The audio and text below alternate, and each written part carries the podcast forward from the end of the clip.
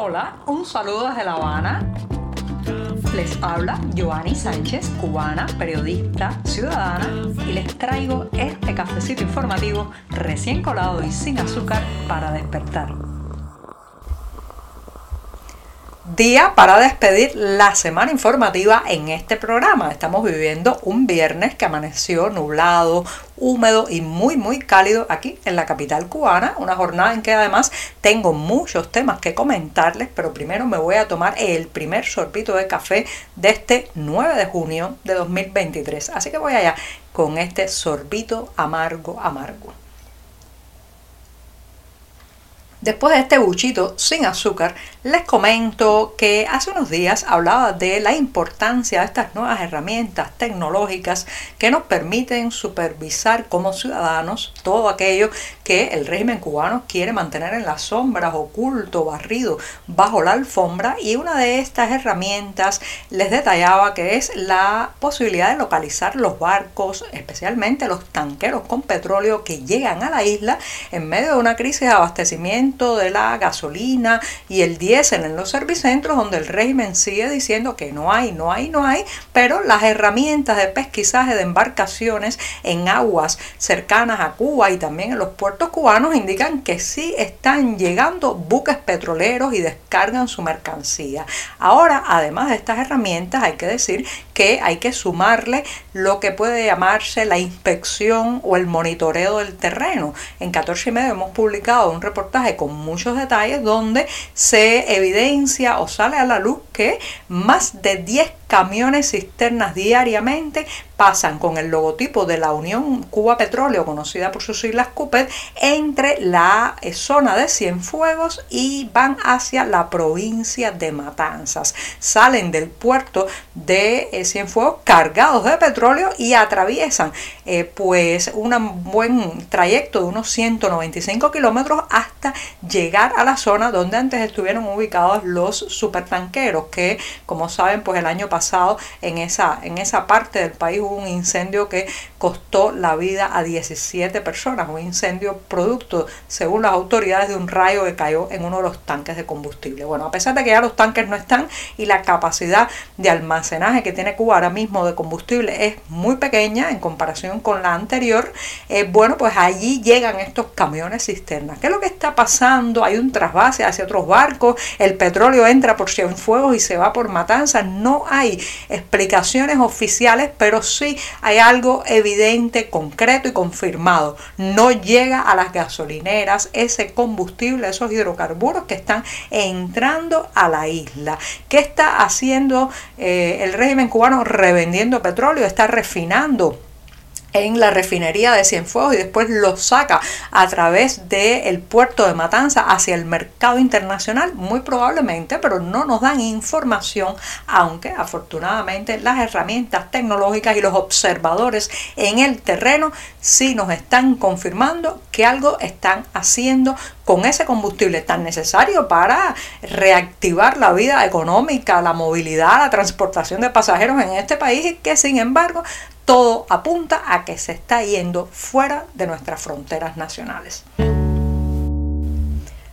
Ayer nos despertamos con una noticia que era una verdadera bomba informativa. El periódico estadounidense The Wall Street Journal publicaba que China y Cuba habían llegado a un acuerdo para que Pekín instalara aquí en la isla una base de espionaje electrónico para escuchar fundamentalmente a la parte sur de Estados Unidos, el movimiento de embarcaciones, el despegar de, también de aeronaves y probablemente interceptar también alguna, alguna parte de las telecomunicaciones de esa parte de Estados Unidos. Lo cierto es que ahora, después de publicada esta noticia, han salido a desmentirla eh, funcionarios de la Cancillería cubana, específicamente el viceministro de Relaciones Exteriores, Carlos Cosío, aseguró en una declaración bastante iracunda que se trataba de informaciones infundadas, calumnias y falacias para justificar más sanciones estadounidenses contra la isla. Por su parte, Un representante también de la administración estadounidense de Joe Biden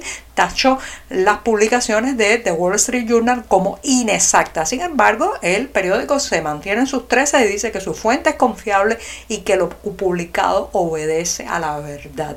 En medio de esto, uno se pregunta eh, si realmente sería capaz el régimen cubano de permitir una base de escucha electrónica o de espionaje electrónico en la isla? Pues claro que sí, lo ha hecho con anterioridad cuando tuvo la base Lourdes que gestionaba la Unión Soviética y eh, no es de extrañar que algo así ocurra y está claro también las ansias expansionistas de Pekín en la región latinoamericana, su intento también de robarle terreno de influencia a Estados Unidos y su rivalidad con Washington. Así que eh, no es de asombrar absolutamente nada.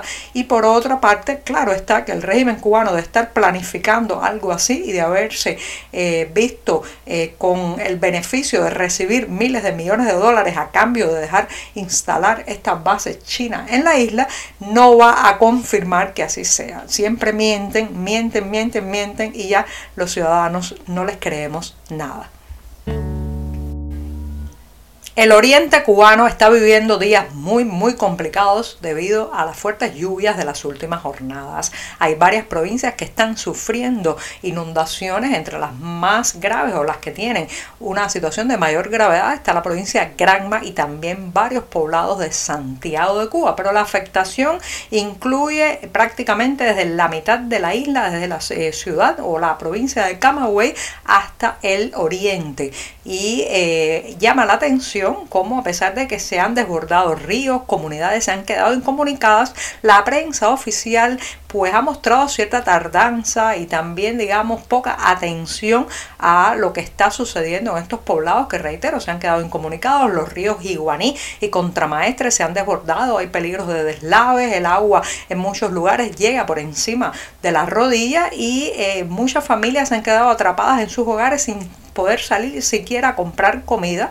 Como saben, en este país se vive al día, cada jornada hay que ir a la calle a ver qué se encuentra para poner en el plato. Por tanto, una situación de este tipo de inundación es bastante grave porque la gente no tiene despensas de comida, no tiene nada guardado. Hasta ahora las instituciones no han dicho de que van a repartir alimentos en esta zona y eh, hemos podido hablar eh, con varias familias que están en una situación bastante, bastante desesperada, sobre todo en los poblados de la provincia de ¿Por qué esta lentitud de la prensa oficial, de las entidades eh, institucionales y también de la prensa local, no solamente la nacional, en reportar estas inundaciones? Parece ser que no encajaban en la, eh, el diseño informativo que tenían para esta semana, más enfocado en mostrar la gira de Manuel Marrero por Rusia y otros detalles eh, de la política interna que pues contar el drama que están viviendo las familias en el oriente del país.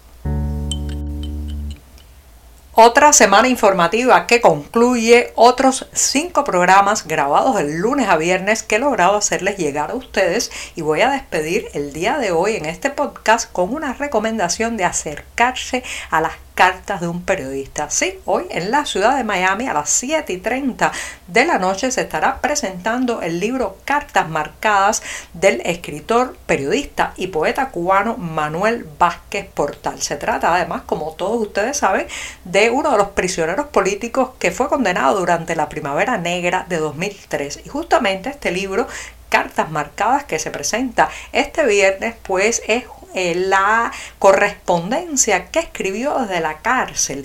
En una entrevista muy emotiva que ha dado a la agencia española F, Vázquez Portal asegura que fueron escritas para no dejarme derrotar por la soledad del aislamiento. Fíjense qué fuerza encontró en la escritura, en enviar estas misivas como una manera también de contar lo que estaba viviendo y de evitar que el aislamiento en solitario terminara por destrozar su mente, sus emociones su alma. Así que ya saben, cartas marcadas hoy a las 7 y 30 pm en el Museo Americano de la Diáspora Cubana en Miami, Estados Unidos. con esto sí que me voy a despedir hasta el próximo lunes, eso sí, deseándoles que tengan un fin de semana hermoso, tranquilo, en familia y con buenas lecturas.